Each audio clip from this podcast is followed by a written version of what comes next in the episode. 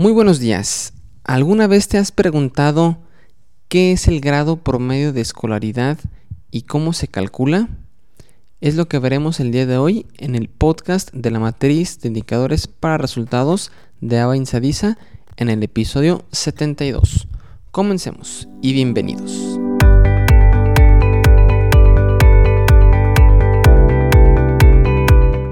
Hola, ¿qué tal? Feliz miércoles Hoy miércoles 22 de noviembre del 2017.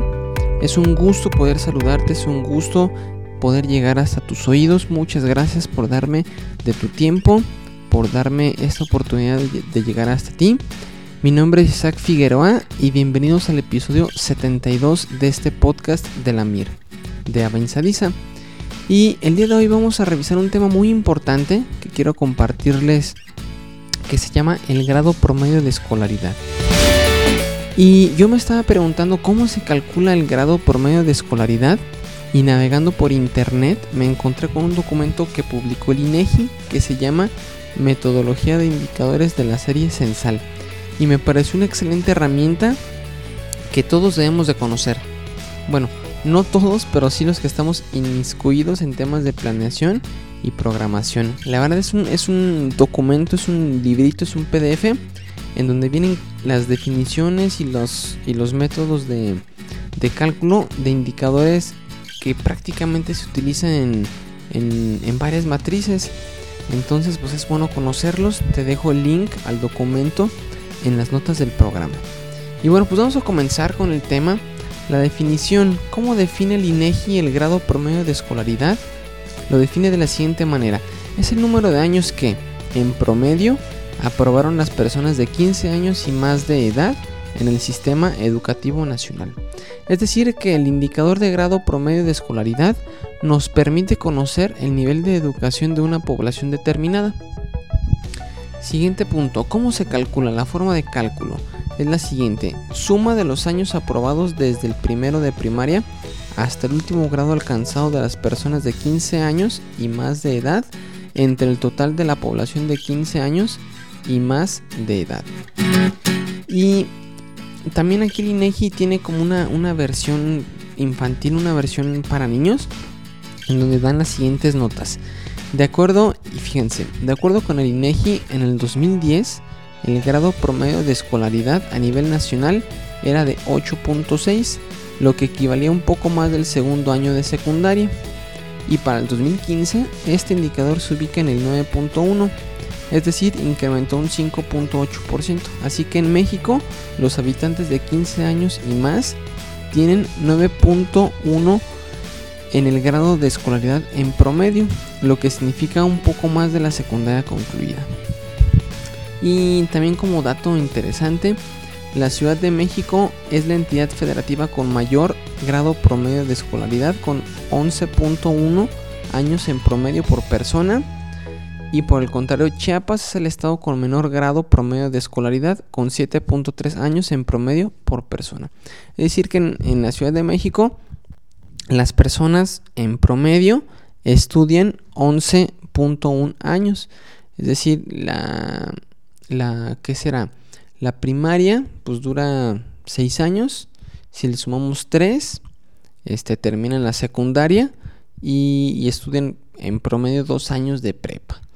Y por el contrario en Chiapas, que el, grado promedio de escolaridad es de 7.3, es decir, estudian la primaria, que son 6 años, empiezan a estudiar la secundaria en promedio y nada más duran un año, 1.3 años y pues se salen.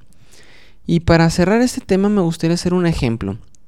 Supongamos que tenemos dos familias, la familia Hernández y la familia Pérez, y vamos a determinar el grado promedio de escolaridad de cada familia. Vamos a compararlas. La familia Hernández, por un lado, tiene cuatro miembros, papá, mamá y dos hijos de 20 y 22 años respectivamente. El papá y la mamá terminaron la preparatoria y sus hijos solamente terminaron la secundaria. Pregunta, ¿cuál es el grado promedio de escolaridad de la familia Hernández? Y la respuesta es la siguiente. Vamos a sumar los años estudiados de cada uno de los miembros y lo vamos a dividir entre cuatro. Entonces sería la operación aritmética de la siguiente forma. 12 más 12 más 9 más 9. Y todo eso lo dividimos entre 4. Y el resultado es 10.5. Es decir, en promedio cada integrante de la familia Hernández ha estudiado 10.5 años. Ese es su grado promedio de escolaridad. Y por otro lado, la familia Pérez tiene 5 miembros. Papá, mamá y tres hijos de 30, 32 y 34 años respectivamente. El papá y la mamá terminaron solamente la primaria y se esforzaron para darles un mejor futuro a sus hijos, así que dos de ellos lograron terminar la universidad, pero el más joven solamente la secundaria. Pregunta, ¿cuál es el grado promedio de escolaridad? Y la respuesta será la siguiente. Sumamos los años estudiados de cada uno de los miembros y lo dividimos entre 5. 6 más 6 más 17 más 17 más 9. Todo eso lo sumamos y lo dividimos entre 5. Y el resultado es 11. ¿Y cómo se interpretaría? Pues que en promedio cada integrante de la familia Pérez ha estudiado 11 años el promedio se baja un poquito y prácticamente es, el mismo que la familia Hernández. Ya vimos que la primera familia que analizamos, el, el grado promedio de escolaridad era de 10.5 años y de esta familia Pérez es 11, es muy parecido. Y el promedio, aunque en la familia Pérez hubo dos hijos que estudiaron hasta la universidad y solamente uno hasta la secundaria, el, por eso el promedio se bajó un poquito. Pero básicamente esa es la idea, es la idea de cómo se puede calcular el grado promedio de escolaridad. Y lo más importante es que este indicador se puede aplicar en, o focalizar en la población objetivo de algún programa que estés diseñando. Y básicamente este indicador, el grado promedio de escolaridad, pues se utiliza por lo general en, a nivel propósito o incluso a nivel fin podría, podría aparecer. A nivel propósito, ¿por qué? Pues porque ha habido un cambio en la población objetivo. ¿Cuál es el cambio? Pues que inicialmente tenían un grado promedio de escolaridad muy bajo, es decir, casi no habían estudiado, y el cambio sería que incrementan esa característica o esa condición para llegar a un, a un mayor grado de promedio de escolaridad. ¿Sale? Pues eso es todo por el día de hoy. Espero que te sea de utilidad. Nos vemos en el próximo episodio. Recuerda que en isaacfigueroa.com diagonal contactar puedes hacerme cualquier duda o pregunta que tengas acerca de la matriz de indicadores para resultados y que en isaacfigueroa.com diagonal indicadores puedes conocer la herramienta, el sistema informático que diseñamos en Ava Sadisa para administrar las matrices de indicadores para resultados. Síguenos en Facebook, eh, búscanos como matriz de indicadores para resultados y con el hashtag matriz de indicadores para resultados. Todo es matriz de indicadores para resultados.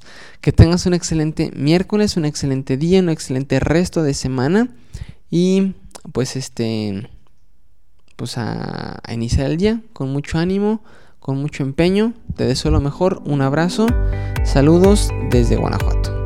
Hasta luego, adiós.